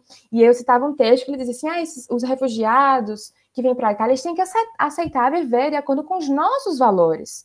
Porque eles podiam ficar nos seus países e fazer, tipo assim, porque eles não formam, não fazem o seu mundo melhor, né? Porque eles não, não constroem lá. Cadê a uhum. autonomia deles? E aqui a gente precisa reforçar nosso Estado Nacional para que as pessoas daqui também queiram, os trabalhadores possam advogar mais uma vez para o Estado do bem-estar social e etc. E aí vem dessa ideia de que algum dia a Europa já foi esse lugar puro, onde ela teve estado, na, estado do bem-estar social e ela não precisava dos outros países, dos outros povos, o que é uma mentira. Né? Porque a, Europa sempre precisou. E o estado de bem-estar social só existiu porque na, na, época que ele foi implantado existiam colônias ainda que estavam em vigor. As, e um ponto que eu queria tocar com você, e que assim, a gente fala, né, que fazer uma pós-graduação fora do Brasil, ou mais especificamente num país europeu, você tem uma outra infraestrutura. A gente sabe que a gente faz das tripas coração no Brasil, mas ao mesmo tempo tem suas desvantagens. E uma coisa que eu já aprendi no intercâmbio, lá em 2014, é que o europeu, ele é eurocêntrico. Então, assim, o europeu, às vezes, para a gente, a gente vai ouvir umas coisas que, se fosse alguém no Brasil dizendo, ia soar de uma é, irracionalidade ou de um absurdo tão forte que aqui, às vezes, a gente tem que parar e fazer: meu Deus, peraí, essa pessoa está na academia e está dizendo isso. Então, eu já ouvi, por exemplo, dos espanhóis, não vou dizer quem, mas já ouvi, e não é o pensamento predominante, claro, mas que existe ainda com força esse pensamento de que não, a gente colonizou. E assim, eu entendo que a colonização trouxe problemas. Mas já passaram 500 anos. Vocês precisam superar, porque é. se não tem mais impacto, a gente não é culpado agora pelo Bolsonaro. A gente não é culpado pela pobreza que existe hoje no Brasil. E aí você para para discutir e faz. Vocês são culpados. Sim, Exatamente. E eu tenho uma lista aqui de coisas para dizer. Por que, que vocês são culpados pelo Brasil de hoje? Também. É. Não só, mas e também. Muito, e muito mais, assim, é porque eles falam assim, ah, mas já passou tanto tempo. Tem esse discurso e tem aquele outro que diz assim, não, mas a gente ajudou vocês a se desenvolver. Com a colonização, antes vocês viviam, né, tipo assim, numa condição precária, pobre, e a gente levou desenvolvimento. Então vem esse discurso também que é uma das coisas que eu também estudei, que eu também sou crítica, é o discurso do desenvolvimento. Porque no desenvolvimento faz você estar tá sempre achando que você está atrás, né? Você ainda está em desenvolvimento, você ainda está subdesenvolvido. Evolução, né? Tá evoluindo. Evolução. Um dia você chega. Eles estão desenvolvidos e um dia você chega. A gente tá lá nesses anos todos aqui tentando um dia chegar no que eles são, né? Porque eles são melhores, porque eles aprenderam, porque eles chegaram antes.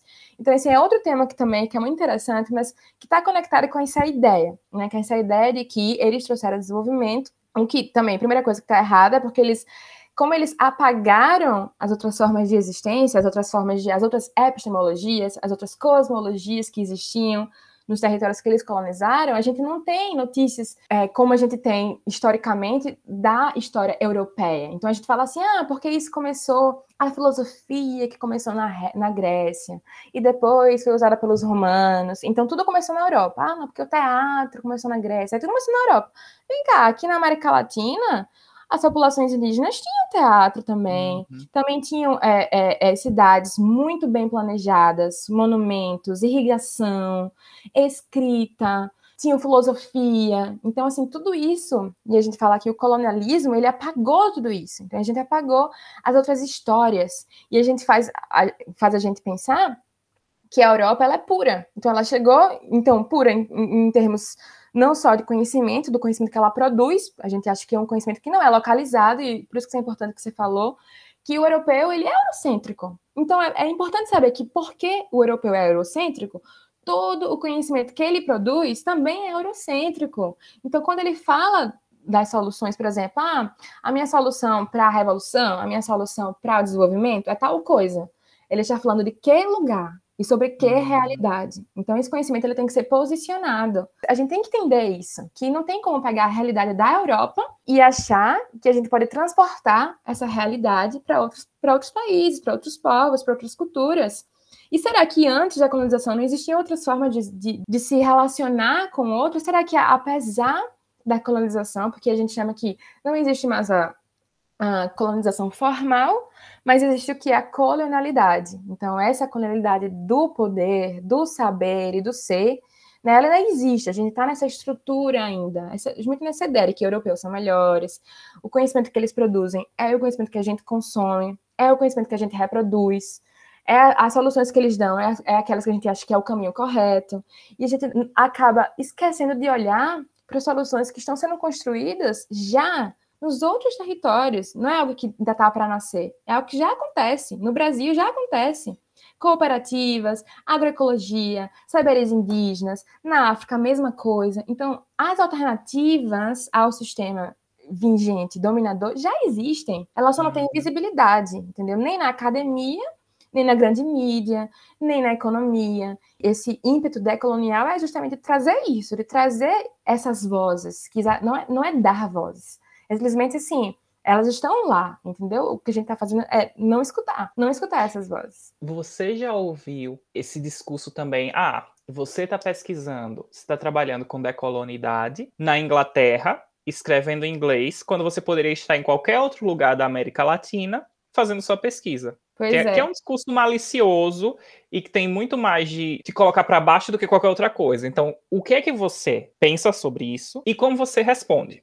É interessante, porque eu acho que é um discurso assim muito de cilada. A gente reproduzindo isso, a gente vai acabar ficando na cilada de estar tá falando só pra gente mesmo.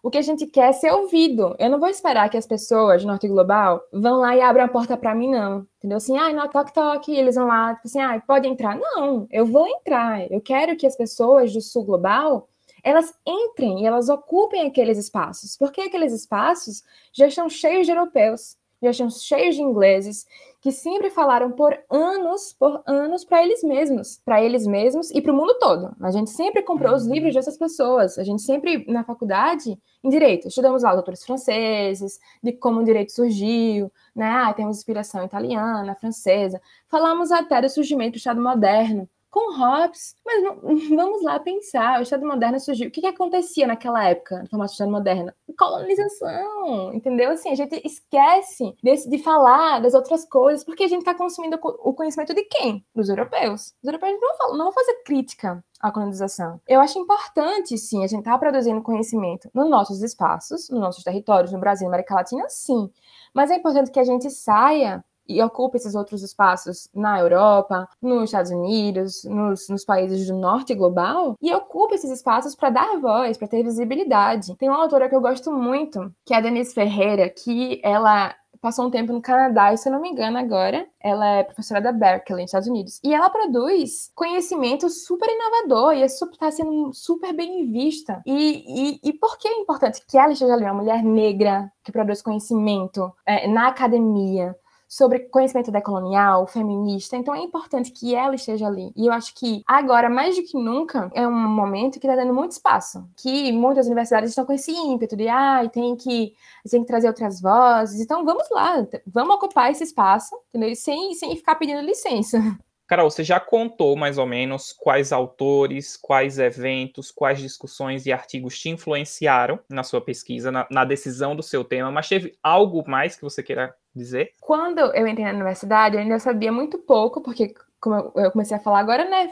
Minha paixão pela decolonialidade saiu, porque eu realmente me apaixonei por esse tema. E hoje tudo que eu faço, tudo que eu pesquiso, tudo que eu escrevo é trazendo a lente, que é a decolonialidade, ela é uma lente. Uma das matérias que eu me inscrevi para pagar lá no segundo semestre foi sobre epistemologias pós-coloniais e decoloniais. Uhum. E estava pagando a minha matéria, mas assim, ainda não tinha essa paixão, ainda não tinha despertado. E aí foi quando começou a pandemia, eu estava super desestimulada, porque a pandemia foi uma loucura para minha saúde saúde mental, me abalou muito. No mestrado, a, fiquei... a pandemia tava na Inglaterra. Tava na Inglaterra. A pandemia começou em março, né? Tava no segundo termo, né? No segundo termo do meu mestrado. E me abalou muito, porque eu fiquei doente. Não sei se tive, o que eu tive foi Covid, mas eu tive um negócio nos rins, um problema nos rins. Fui ao hospital duas vezes, de madrugada, sozinha. Depois me deu um cansaço absurdo, por isso que eu acho que foi Covid, porque na época não testaram, era no início da pandemia ainda. Mas eu fiquei um mês cansada, na cama. Eu cansava só em sair da cama, não conseguia nem fazer meu amor. E eu tava nessa coisa, então, me desestimulou com o mestrado, que tinha sido um sonho por tantos anos. E eu pensei, meu Deus, que azar que no ano que eu consigo fazer esse mestrado, consigo essa bolsa, veio uma pandemia. Eu, coitada de mim, né? Que é o centro do universo e o mundo gira em torno de mim. ano errado para ter uma pandemia. Mas também teve outras questões também que aconteceram. E eu pensava, não consigo mais olhar para os meus textos de mestrado. Eu peguei momentaneamente, assim, por, por um mês, pelo menos, eu não conseguia olhar para os textos, não conseguia abrir os meus e-mails. E aí, saindo dessa nessa fase ruim, eu resolvi ver um, um vídeo no YouTube. Não, não lembro o que me, me desencadeou para ver aquele vídeo. E era um vídeo. Os algoritmos. não lembro o que foi. o Mark Zuckerberg ali que tava sabendo mais ou menos o que tava passando na cabeça, já que esses algoritmos sabem, sabem tudo. Não sei se ele já lê em pensamento agora.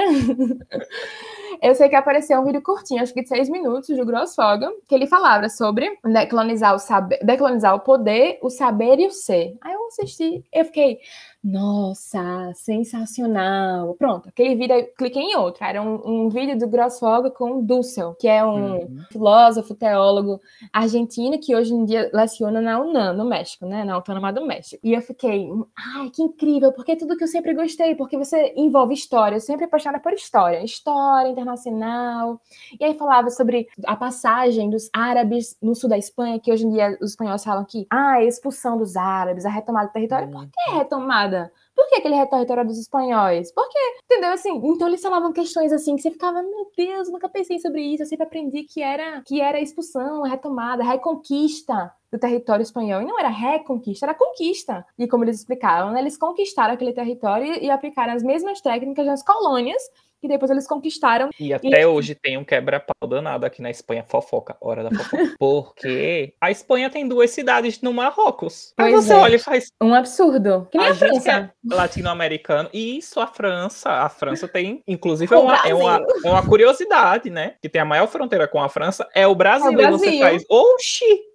E como é isso? É. Além de ter esse colonialismo formal, né, que já existe, existe esse outros colonialismos que é justamente a, esse poder dominante, que, é, que a gente ainda tá sobre essa civilização, essa civilização dominante. E aí, quando eu li sobre isso, quando eu fiquei. Isso de você, de você assim, todo. É como se assim, todo o conhecimento que eu tinha aprendido, Descartes, o Estado moderno, é como se tudo agora, caramba, colocou de uma outra perspectiva, assim, histórica para tudo que eu aprendi. E agora tudo faz mais sentido.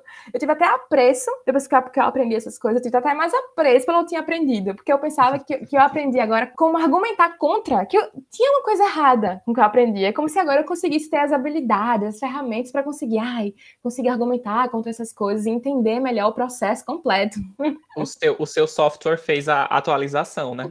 Exato. No segundo pacote da atualização veio o espelho da primeira. Exatamente. Então, esses vídeos aí, Grossfogel, Dussan, depois desses autores, desses vídeos, começou. Eu comecei a tentar baixar livro, li um livro muito bom, os vídeos vão estar na descrição do episódio e você que quer estudar um pouquinho mais sobre decolonidade, ou quer pelo menos saber o que danado é, se você não entendeu ainda, que eu acho que já deu para entender, aí você dá uma olhada nesse, nesses links que vão estar tá aí. Você já falou da sua dificuldade de concentração, a gente tem muita gente também que tem dificuldade para escrever. Então a minha pergunta é: você tem um jeito de estudar e de escrever? Tem um método para compartilhar com o nosso ouvinte? Qual recomendação você dá na hora de escrever também? Que a gente sabe que pensar em português é diferente de pensar em inglês, pensar em espanhol, pensar em. Pois é. Não, isso, falando primeiro da língua, isso foi um, dos meus maiores desafios no mestrado, porque eu achava assim, não, eu, eu, eu terminei o curso de inglês, eu vou saber me virar.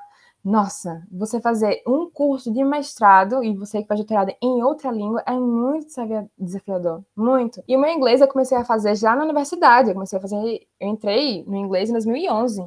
Basic One. Basic One, exatamente. Só tinha tido inglês de colégio e muito, muito mal.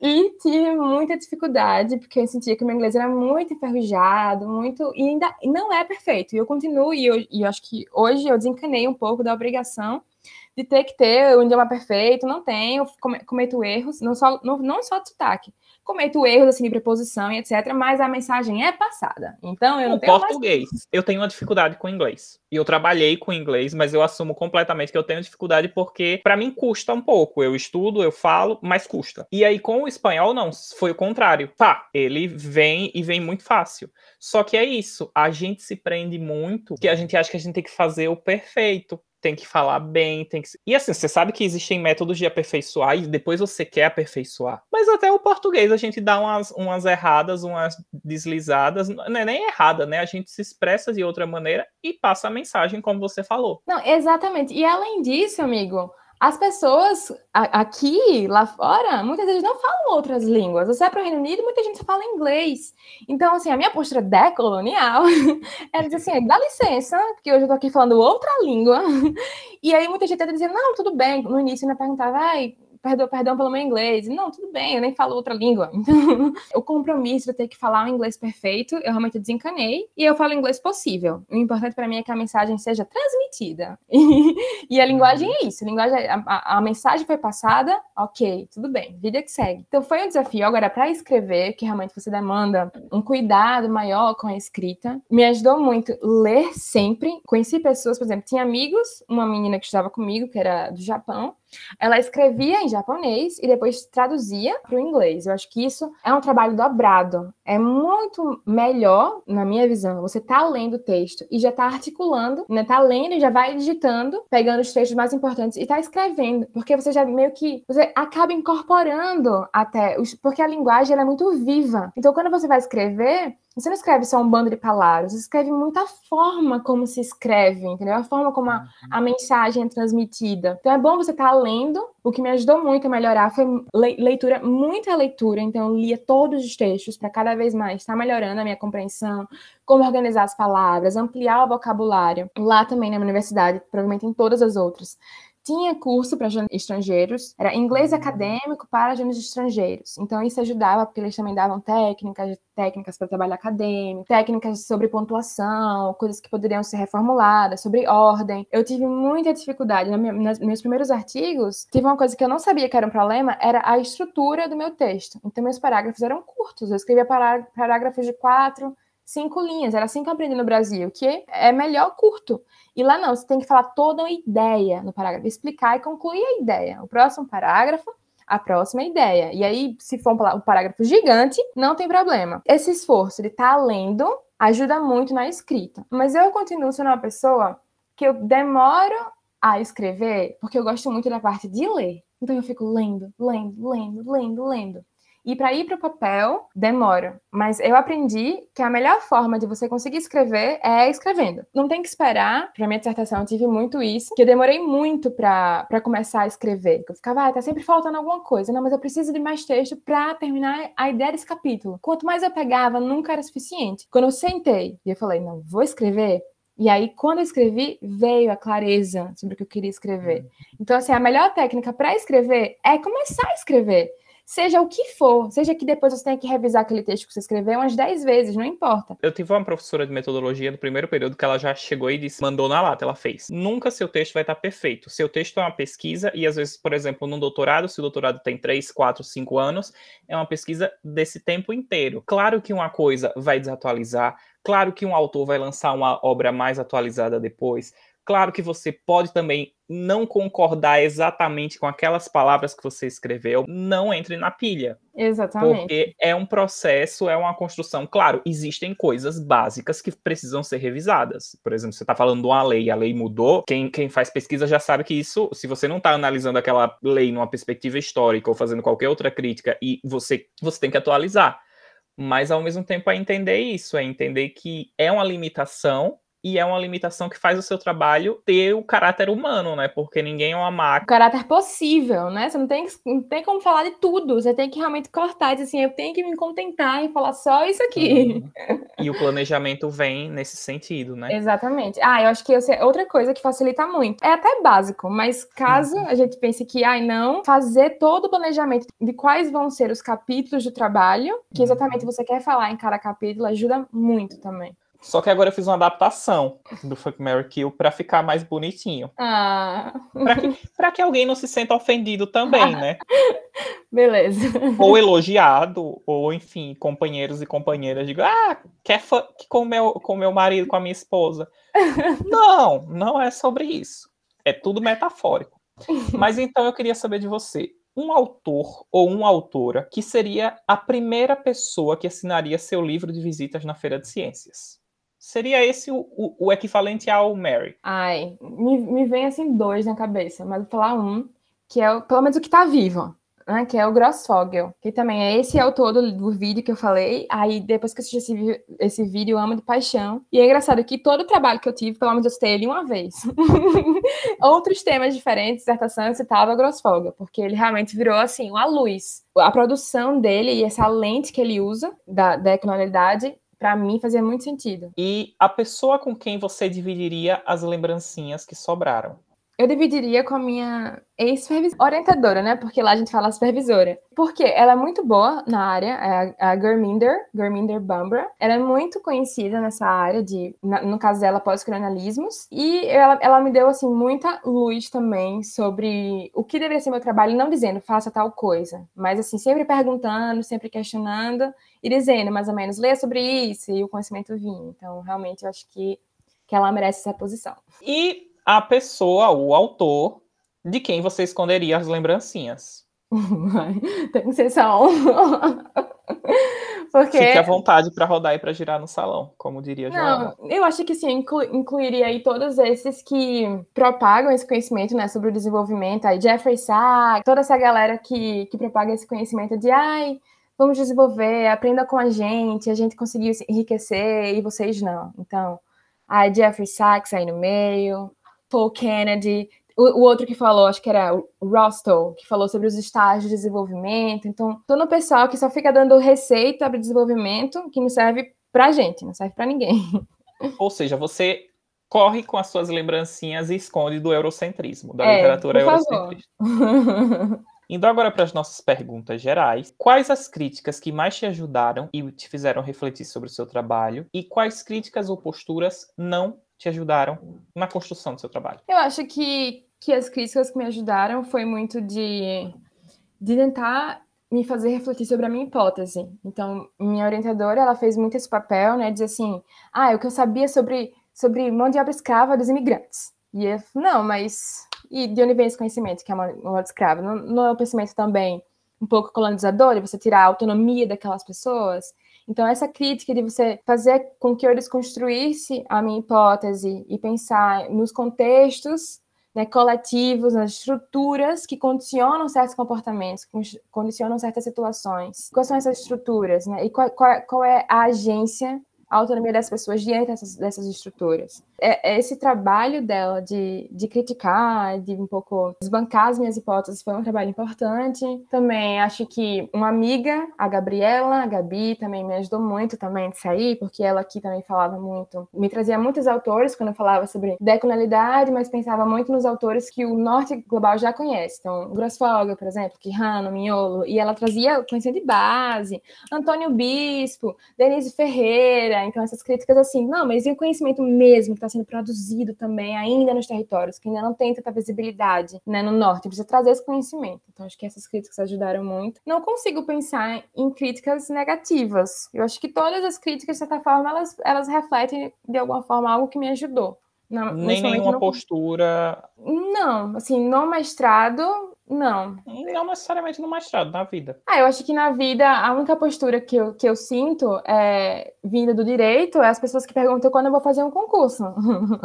assim, quando você vai fazer um concurso? Aí você fala, não, não pretendo. Ah, por quê? Você tem que justificar que você não quer aquele caminho de ser servidora. E, e tem muita essa cultura, né, hoje. Tipo, Mulher, assim, mas concurso é tão bom. Tu faz, ganha um dinheiro bom e não trabalha. Não, mas é esse, essa é coisa, né? As pessoas, elas não fazem um concurso porque elas querem aquela função. Elas estão fazendo qualquer concurso que aparece, o importante é ter uma função pública. E aí você não, não tem aquela coisa assim, eu quero tal área. Então, assim, Na verdade, essa é a visão das pessoas que dizem para você ou para a gente fazer concurso, né? Porque a gente sabe que tem nossos, tem nossos colegas de turma que estão lutando aí, estudando sim, sim, sim. Né? Não, a maioria das pessoas que ficam falando, ah, tem que fazer um concurso, é tipo assim, elas não querem saber o que você ama, qual é a sua paixão, elas só querem que você faça concurso. Eu acho que eu conheci, tive a sorte de conhecer, tipo assim, principalmente as pessoas do nosso, nosso grupo, assim, no nosso ciclo, universidade, pessoas que realmente fazem porque querem realmente se veem em algumas funções específicas. Não é o meu caso. E eu acho que o que deveria ser visto deveria ser isso como possibilidade. A academia é uma possibilidade, ele é um caminho, entendeu? Valoroso. E não é um caminho assim que eu vou tentar porque eu não passei no concurso. Não, vou tentar porque eu quero, porque eu gosto, porque, eu, porque realmente isso me move. E não é porque assim, ah, eu não consigo passar no concurso. Não, porque eu não tenho interesse. E, e é um concurso de professora, né, também. Se, se eu seguir, isso, isso eu não sei, né? Se eu seguir, uhum. se eu conseguir fazer um concurso no Brasil, se eu conseguir validar o meu diploma, não sei. Isso são caminhos da vida ainda incertos. Qual conselho que você daria e outro que você não daria, baseado na sua história? Um conselho que eu daria, eu acho que o conselho seria de ter confiança naquilo que você quer. Não sei se isso é até clichê, mas por muito tempo eu tive muito isso, que a minha trajetória era muito condicionada pelo que eu deveria fazer. E eu, engraçado que eu até escutei um podcast esses dias sobre ser protagonista da própria vida, porque isso é uma coisa muito, muito mais sentida por mulheres, eu acho. Né? Os homens eles estão acostumados a olharem muito para si, para tomarem suas decisões. Não todos, mas em geral. E as mulheres são muito acostumadas a olharem para fora, para o que se espera delas para tomarem decisões, né? Para o que é socialmente aceitável. E aí isso foi um conflito muito grande na minha vida, quando eu decidi que eu não queria muito em que as pessoas planejavam para mim isso, por exemplo, ah, o que a família pensava, um dia passar no concurso, qualquer que fosse, ganhar muito bem e ter uma função boa. E eu não queria essas, essas coisas. Então, assim, ter confiança naquela, naquele foguinho, naquela uhum. energia, aquele calorzinho que eu tinha internamente e seguir o meu rumo, entendeu? O meu rumo não tem que ser igual a outras pessoas, as pessoas estão fazendo as coisas maravilhosas que elas fazem, eu tô aqui no meu cantinho vendo o que funciona para mim. Então, eu acho que o conselho é isso, confiar muito na nossa trajetória e na nossa própria jornada, que ela é única. Qual conselho você não daria? Eu acho que o conselho é muito relacionado ainda ao anterior, não tá escutando uma coisa de pedir opinião, mas não, não tá perguntando para as pessoas o que, é que eu faço, o que, é que você acha que tem que fazer. Eu já fui muito, muito, fiz, fiz muito isso. Ah, então olhar, ah, aquela pessoa fez tal coisa, então acho que por ali é um caminho que funciona. Fechar um pouco essas, né, esses, esses canais de estar tá olhando para fora e realmente tirar aquele tempo e pensar, mais o que que eu quero? Então, Conselho que eu, que eu não daria é esse de não estar tá me confundindo. Nem sei se o que eu falei agora faz tanto sentido. É, não, todo mundo se confunde, mas eu acho que a ideia, ela tá ali, que é a, a ideia de o que a pessoa não deve fazer. Então... É, o que você não deve fazer, não tá o tempo todo perguntando opinião para saber o que você quer fazer, o que você quer ser, o que você vai fazer na sua vida. E você já sentiu que o machismo ou qualquer outro tipo de preconceito, principalmente fora do Brasil, te afetaram em algum momento na academia? Eu não sei se eu posso chamar isso de sorte, porque eu passei por muitas poucas situações que me deram e me causaram algum tipo de constrangimento. Um ambiente que eu estava era um espaço muito, muito, muito aberto. Eu sentia internamente eu sentia essas condicionantes, dizendo assim, ai, ah, porque de onde eu venho, ah, porque eu aprendi inglês muito tarde, ah, porque, porque eu ainda tenho muita coisa a aprender, né, me sinto muito, muito atrás, tenho que correr com as coisas aqui. Mas o ambiente em si, ele era muito exigente, era exigente e eu sentia mais dificuldades, mas não foi alguma coisa assim, alguém me desmereceu ou desmerecer o que eu produzi, o ambiente que eu ocupava. Não. Eu, particularmente, nunca senti na pele coisa assim, nesse sentido. Conheço pessoas que já que passaram por situações onde sentiram vivendo. Eu senti assim, com outras pessoas, não no âmbito da academia. Eu senti no supermercado, quando eu entrava, fato de ser latina, segurança,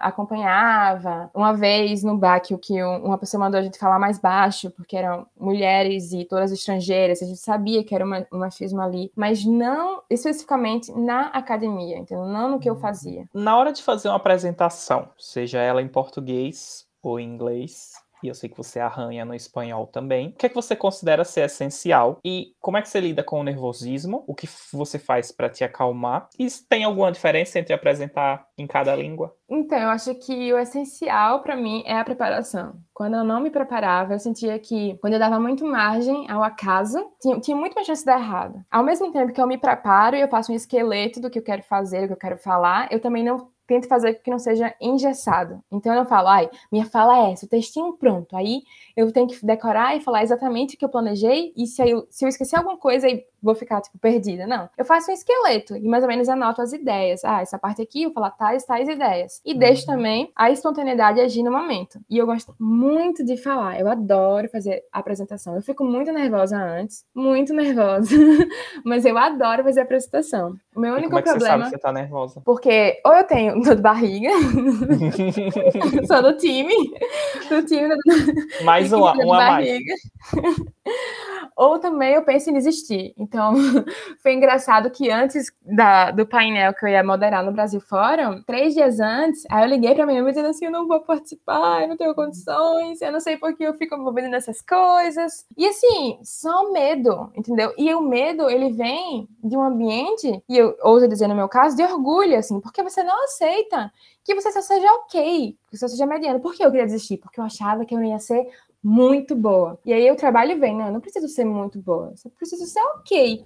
E aí, quando eu pensei, ah, não, eu vou fazer o que eu posso, o que está no, meu alcance, e eu tiro o compromisso né, com, com um resultado excelente, e eu me conformo com um resultado apenas bom, e aí eu confiança vem. Eu falo, ok, então, então consigo. Então é isso que tem ajudado muito também. Esse, tirar esse compromisso de ter que fazer algo muito bom, não me levar tão a sério. E isso ajuda muito a manter muito mais calma, além da organização. E antes, a respiração também, que eu aprendi a sempre respirar profundamente. Ajuda. Para sair outra língua é desafio redobrado. Para o português, eu dou mais margem à espontaneidade. Mas se eu vou pensar em outra língua, eu preciso, ainda não tenho essa autonomia toda, né? Fico com medo que faltem palavras na hora da apresentação. Então eu preciso, eu tenho muito mais a necessidade de escrever mais ou menos um textinho, ainda que eu não tenha que seguir exatamente, mas escrever, ter ideia de qual, são, qual é o vocabulário que o meu cérebro, cérebro tem que se acostumar para falar naquele momento. Então, realmente é um desafio é redobrado. Quando você quer descansar, o que, é que você costuma fazer? O que eu fazia antes não era bem um descanso, né? O que eu fazia antes, quando eu queria descansar, era pegar o celular e estar tá mexendo em rede social, botando as redes sociais em dia. Isso não é descanso, porque o estímulo continua. E aí, hoje em dia, o que eu faço? Eu adoro ouvir música, inclusive na pandemia, é o que me salvou, foi escutar, foi escutar música brasileira brasileira, escutar, ficar lá. O que ouves, meu anjo? ficar lembrando das minhas origens. Ah, Chico César, Javan, adoro. Não, assim, porque na pandemia me marcou muito tá ouvindo Chico César. Chico uhum. César especificamente me ajuda muito durante a pandemia. Ai, amigo, escuto de tudo. Escuto de tudo, tudo, tudo mesmo. Inclusive, agora eu tô escutando até a música polonesa. e tô curtindo. Ei, e essa fofoca que tu foi pro mestrado pra paquerar, é verdade? Pois é, menina. Minha mãe, quando eu falei pra ela, ela falou: Mas você não foi para estudar? Mas aí, né? Fui para estudar, fui para estudar. Quando chegou lá no final, e foi no final mesmo, no último, no último fim de semana, antes da dissertação, e conheci, na verdade, eu não conheci, né? Já conhecia o meu namorado, que era apenas um amigo dos amigos, mas aí acabou nesse, nesse fim de semana gente conheceu mais, e aí foi ficando, foi ficando até hoje. E acabou que no fim acabei vindo para Polônia e estamos aqui. Estamos aí, né? Então, ó, a Jana, ela conheceu o Plínio no SBPC. Você conheceu o seu namorado no mestrado. E tá aí, ó. Paquera Acho tem. Que onde você quiser. Onde você quiser, inclusive. Mas não se matricule no mestrado para paquerar. Você tem matricula para estudar, mas acontece. Não, se matricule para estudar, mas não se furte. De ter uma Exatamente, de paquerar também, de trocar umas ideias, de conhecer uma, uma galera muito interessante. Vá para os Enedes da vida também, quem está na graduação. Ened para quem é direito, né? Para os encontros, conhecer gente. Nossa, cada vez mais eu vejo que o mundo é muito diverso e por aí, ao redor desse Brasil, desse mundo, tem muita gente parecida com a gente, muita gente boa de trocar uhum. ideia. Eu lembro que nos encontros tinha uma musiquinha que era assim: não vou cantar, vou recitar. Pode beber e ir pra festa, só não pode ir pra palestra. E o seu conselho é: pode beber, ir pra festa e também para palestra. É, mas não esqueça da palestra. Mas não esqueça da palestra, melhor ainda. Exatamente. Dá pra fazer Maravilhosa. Tudo. E tem alguma obra não jurídica, pode ser música, você já falou de Chico César, do Djavan, série, qualquer coisa que você quiser dizer, que você hum. gosta e você recomenda. Ah, podia ser série também, porque eu, eu, na minha cabeça me veio, quando eu vi a pergunta, né, um livro que é também sobre o bem viver, e é muito leve de ler, não é jurídico. E eu amei, que é tipo, o bem viver sobre a possibilidade de imaginar outros mundos. E é muito isso, assim, você imaginar outras possibilidades. Na época que eu, que eu li esse livro, minha cabeça ficava assim, fervilhando de ideias, e imaginando mesmo outras formas, e como a gente viveria em comunidades diferentes, etc. Então, pense muito nesse livro. Quem é o autor do livro? Alberto Acosta. Ele é um autor equatoriano também para relaxar, além de, de, de, ouvir música, eu vejo as minhas séries também. Então, a série que eu amo, que eu já, já assisti mais de uma vez, nossa, Fleabag. Eu amo Fleabag. Eu, eu, eu rio com Fleabag, eu choro com Fleabag. Adoro demais. Chegamos ao fim da nossa entrevista. Muito obrigado pela sua participação. E eu queria saber o que, que você deixa para o final, uma mensagem, um recado para o nosso ouvinte, para nosso ouvinte, seu espaço. Hum, muito obrigada, amiga. Eu estou muito feliz de estar aqui, muito feliz com a iniciativa desse podcast. Quero Gostasse? Muito, gostei muito, quero muito estar ouvindo todos os episódios e quero muito estar ouvindo os outros que vêm, inclusive depois de mim também. Espero que só cresça cada vez mais. A gente precisa estar falando cada vez mais sobre pesquisa, principalmente agora no Brasil.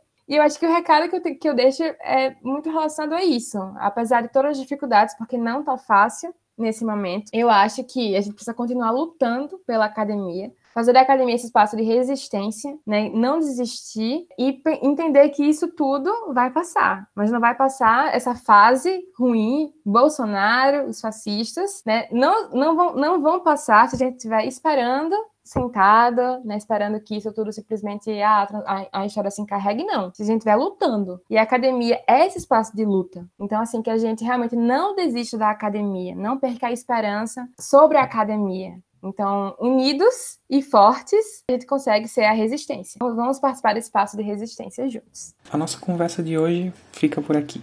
Esse programa é editado por mim, Lucas Soares, mas conta com as sugestões de uma rede solidária de pesquisadoras e pesquisadores. Esquece de juntar a gente? Manda sua sugestão para o perfil arroba Feira de Ciências pra Gente Grande, tudo junto, no Instagram.